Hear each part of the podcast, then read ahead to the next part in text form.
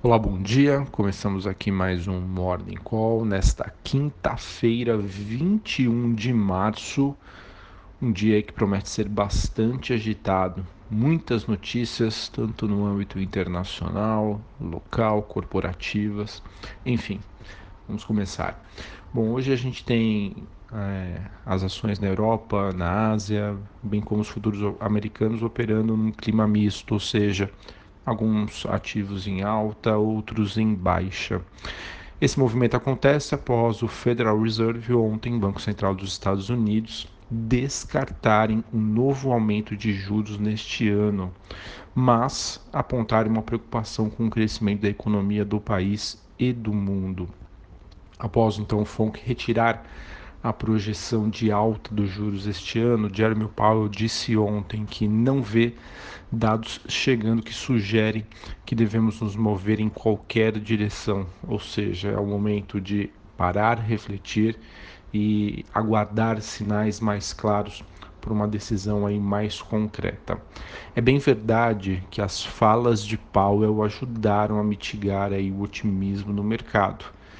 É, Porém, ele disse que a disputa comercial entre Estados Unidos e China tem sido uma fonte de preocupação, sim, e que a desaceleração econômica ao redor do mundo poderia sim afetar a atividade americana.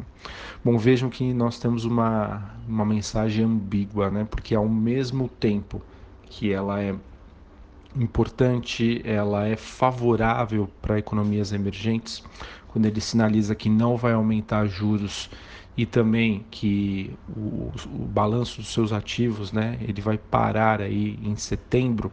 Isso é muito positivo para países emergentes como o Brasil. Porém, ao mesmo tempo que ele tem essa sinalização positiva para países emergentes que poderia favorecer a nossa bolsa, ele deixa ali o mundo em alerta, dizendo que sim, o Banco Central americano está preocupado com a economia global, se ela vai conseguir manter o seu nível de atividade. Bom, além disso, sobre o desempenho das commodities, a gente tem o minério de ferro subindo após a Vale fechar outra mina aqui no Brasil, né? enquanto nós temos também um ciclone que se dirige à região eh, de uma produtora de minério de ferro na Austrália.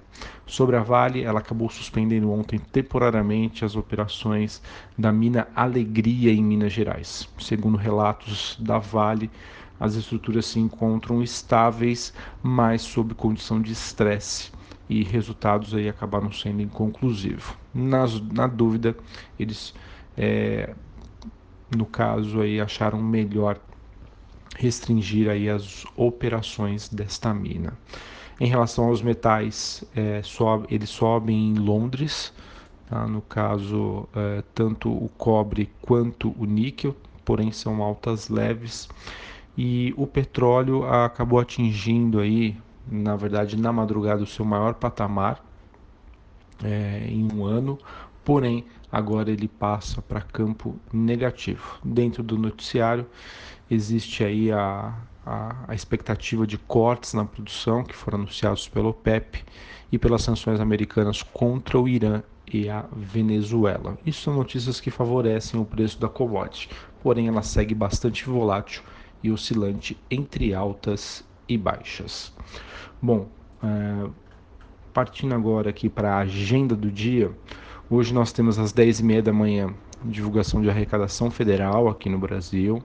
E às 11h30, como vocês já sabem, Banco Central oferta até 14.500 contratos de swap cambial para rolagem de contratos de abril a partir das 11h30. Nos Estados Unidos, 9h30 da manhã, novos pedidos de seguro-desemprego. 10h45 é, tem um dado que é divulgado pela Bloomberg, né, que seria o nível de conforto do consumidor. E 11 horas da manhã, indicadores antecedentes. Hoje, após o fechamento do mercado, aqui no Brasil temos Biotoscana, CCR, Cirela, Exetec e Tecnisa. Essas empresas divulgam os seus números referentes ao quarto trimestre de 2018. Bom, ontem, agora indo para o noticiário macroeconômico político, a gente espera que após ontem o Banco Central ter decidido aí pela manutenção da taxa de juros em 6,5%, como esperado pelo mercado, ele que acaba mantendo neste nível desde março de 2018. Vejam, com um ano nós temos aí uma taxa de juros no seu menor nível histórico. Porém, o mercado deve reagir ao comunicado do Copom. É, o primeiro sobre o comando de Roberto Campos Neto, que conseguiu sim trazer um tom ligeiramente dovish, porém sem citar apostas de cortes de juros nas primeiras reuniões. Ele se mostrou bastante conservador, dizendo que é necessário aguardar a aprovação da reforma da Previdência para tomar qualquer decisão. Bom, para finalizarmos aqui, falando agora sobre o noticiário corporativo que segue bastante agitado. Tivemos lojas americanas divulgando seus números ontem, com lucro recuando quase 5% no quarto trimestre. Ela que teve um lucro de 272 milhões. Apesar do lucro, foi uma cifra menor do que em 2017. Tivemos a Eneva também com queda no lucro de 32% no quarto TRI para 70,7 milhões. E a B2W, cujo o prejuízo da companhia cresceu 94% no quarto trimestre. Muita atenção. A B2W que reúne as marcas americanas, Submarino, Shoptime, Sou Barato, entre outros negócios digitais, deixou a desejar nesse último balanço. Bom, além disso, nós temos que a Petrobras e a Odebrecht, de acordo com o valor econômico, estariam decididas a vender a Braskem. Porém, se as conversas com a Leondel fracassarem, a Petro e a, e a Odebrecht perdão, devem buscar alternativas. Isso porque a negociação entre a Odebrecht e a Liondel entram numa fase decisiva agora e o despecho disso deve ser em breve, seja para conclusão de venda, seja para não conclusão. O que falta no caso é um ajuste aí de preços. Tivemos que a, também a Cielo deve pagar 70% do seu lucro em dividendos no primeiro trimestre. Ela que pagará proventos equivalentes né, a 70% do lucro apurado no primeiro TRI deste ano, segundo informação da companhia. Ela que tenta aí atrair uh, acionistas para tentar melhorar a cotação do seu ativo, Cielo, que não passa por um bom momento. Tivemos também a Petrobras perdendo uma disputa judicial de até 44 bilhões de reais através de uma derrota no CARF, Conselho de Administração de Recursos Fiscais. Hoje é dia decisivo para Time for Fun, Show 3. Isso porque o STJ julga hoje a cobrança da taxa de conveniência pela Tigs for Fun. Isso acontece em meio ao noticiário de que o STJ julgou ilegal esse tipo de cobrança pela companhia. Também temos aí que o CAD adiou o prazo para a CSN vender as ações da Uzi Minas. Isso porque entre os conselheiros houve uma divergência e que isso teria sido colocado em xeque hoje. Bom, uh, nós tivemos também é, ontem, na verdade, vamos ficar de olho nas empresas de aviação após a Câmara ter aprovado o projeto que abre capital estrangeiro nas aéreas. Os deputados agora analisam é, pedidos feitos aí para votar de forma separada, uh, isso porque parte do texto após a aprovação do texto principal. Depois de concluída essa etapa, a matéria seguirá para análise do Senado Federal. Lembrando que a abertura de capital estrangeiro é, em aéreas em até 100% é visto como muito positivo pelo mercado. Bom, então acho que essas foram as principais aí notícias do dia. Vejam que temos é, muita coisa aí para ser absorvida hoje pelo mercado, como decisão do Fed, nova postura, decisão sobre a taxa de juros. E não podemos esquecer aqui, olha só, já era uma, uma falha aqui, algo também muito importante que foi ontem a, a entrega da reforma dos militares na Câmara e o projeto não foi muito bem visto pelo mercado.